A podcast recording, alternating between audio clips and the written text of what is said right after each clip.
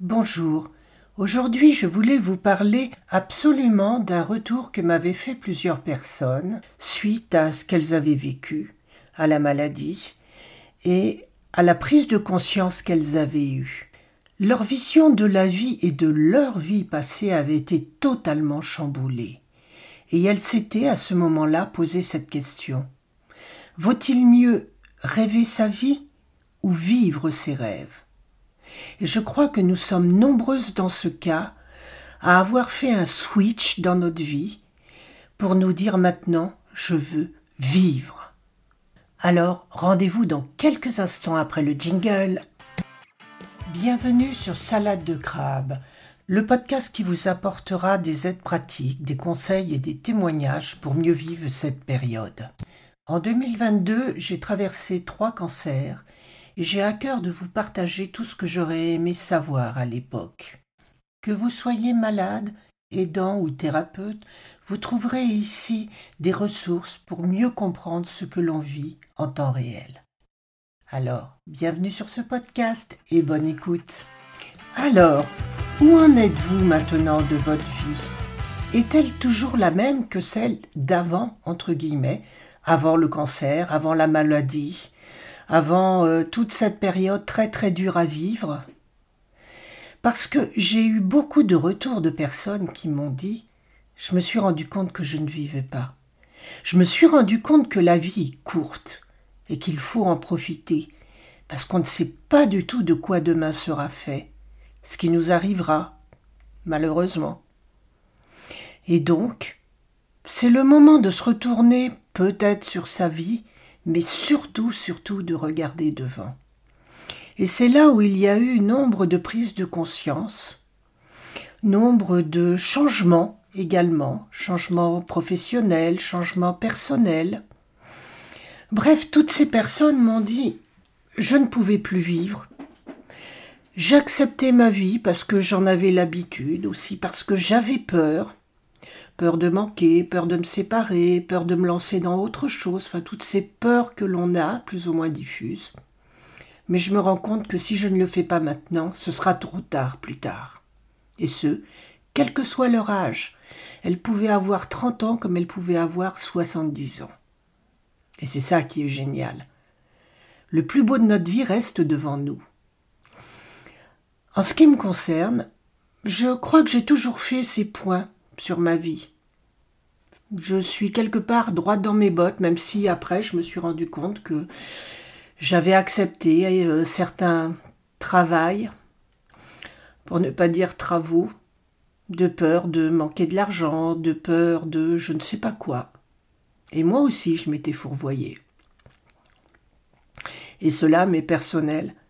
Mais maintenant que j'arrive à l'aube de la retraite, je me dis mais Qu'est-ce que j'aimerais vraiment faire? Qu'est-ce que je n'ai jamais fait et que je rêverais de faire? Eh bien, c'est voyager.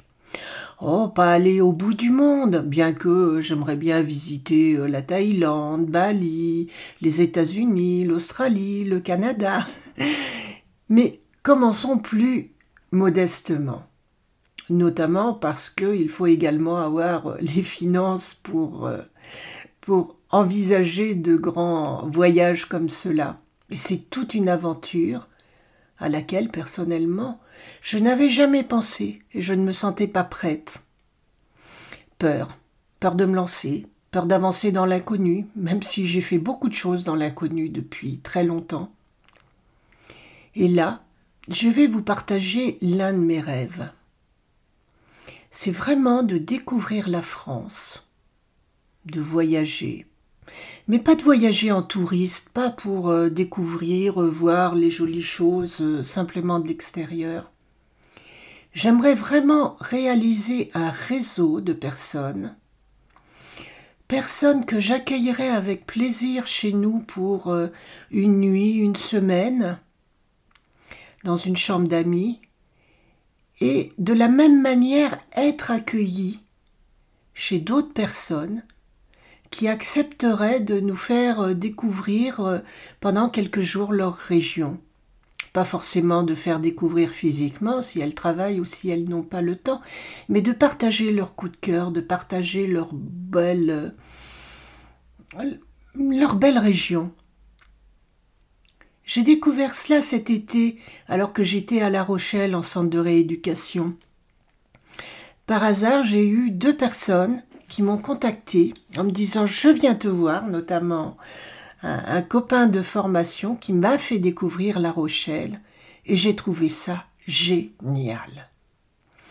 Génial d'être prise par la main, d'être emmenée, de découvrir de l'intérieur une belle ville, émaillée d'anecdotes, accessoirement de découvrir un bon restaurant. et vraiment, j'ai hâte de renouveler cela mais dans des régions de France, partout. Pas m'inviter chez les gens, c'est pas ce terme-là, mais être accueilli. Et de la même manière, accueillir à mon tour.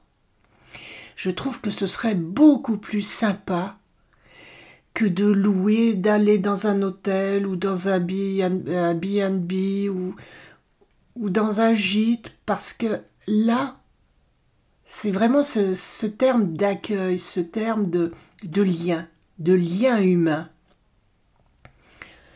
Et de la même manière, j'aimerais beaucoup faire les chemins de Compostelle. Bon, ce ne sera pas encore pour cette année, peut-être pour plus tard, mais toujours pareil, pour euh, créer du lien, pour sortir de ma zone de confort, pour m'ouvrir aux personnes que je rencontrerai. Je sens que c'est vraiment cela qui me mène énormément en plus de mon travail que, je reprends actuellement après une, une, période un petit peu compliquée d'un an, de mettre sur le papier, de mettre sur un site tout ce que j'ai glané pendant ces deux ans de parcours euh, cancer et post-cancer, pour que celles et ceux qui me suivront n'aient pas à refaire le même chemin fatigant, épuisant, qu'elles aient les, moyens de, je dis pas de se défendre, mais malheureusement c'est le terme parfois, face à certains médecins ou personnels de santé condescendants ou qui ne prennent pas le temps, qui ne peuvent pas, mais qui ne le prennent pas non plus de nous expliquer vraiment ce que l'on doit savoir. Et à ce sujet, je vous rappelle qu'il y a la loi Kouchner, aussi appelée la loi des malades, qui vous permet de dire à votre oncologue Vous avez le devoir de m'expliquer de manière compréhensible ce que je veux savoir et de répondre à mes questions. Cela, je l'ignorais. Et si cela vous intéresse, vous pouvez le retrouver dans l'épisode 38, Les droits des malades. Je ferme la parenthèse. Je suis sortie de toute cette période cancer, maintenant je veux vivre. Mais c'est dur, dur de sortir de l'habitude, dur de sortir de, la routine de ce que l'on faisait avant. Et pourtant, si nous, nous ne nous bougeons pas, qui le fera à notre place? Parce que maintenant j'ai un formidable appétit de vivre. Je l'avais déjà avant, je l'avais également pendant, mais là il est démultiplié et je ne veux plus me sentir enfermée dans ma maison, même si je l'aime, mais je veux respirer, prendre une grande respiration ailleurs, voir d'autres choses. Donc je lance un appel. Si vous avez une chambre d'amis et que vous êtes disposé à nous accueillir, mon mari et moi, eh bien, les carnets sont ouverts pour aller nous promener puis vous rendre visite. Et évidemment, la réciproque est vraie. Si jamais vous voulez venir dans le Poitou, nous avons une chambre d'amis qui vous est ouverte. Et je trouve que c'est ça aussi, partager. Partager avec le cœur, partager avec ses moyens, et, et faire de notre monde un monde meilleur. Et si cela vous inspire, je vous invite à venir sur le groupe Salade de crabe sur Facebook pour partager quels sont vos rêves, qu'est-ce que vous voudriez vivre maintenant?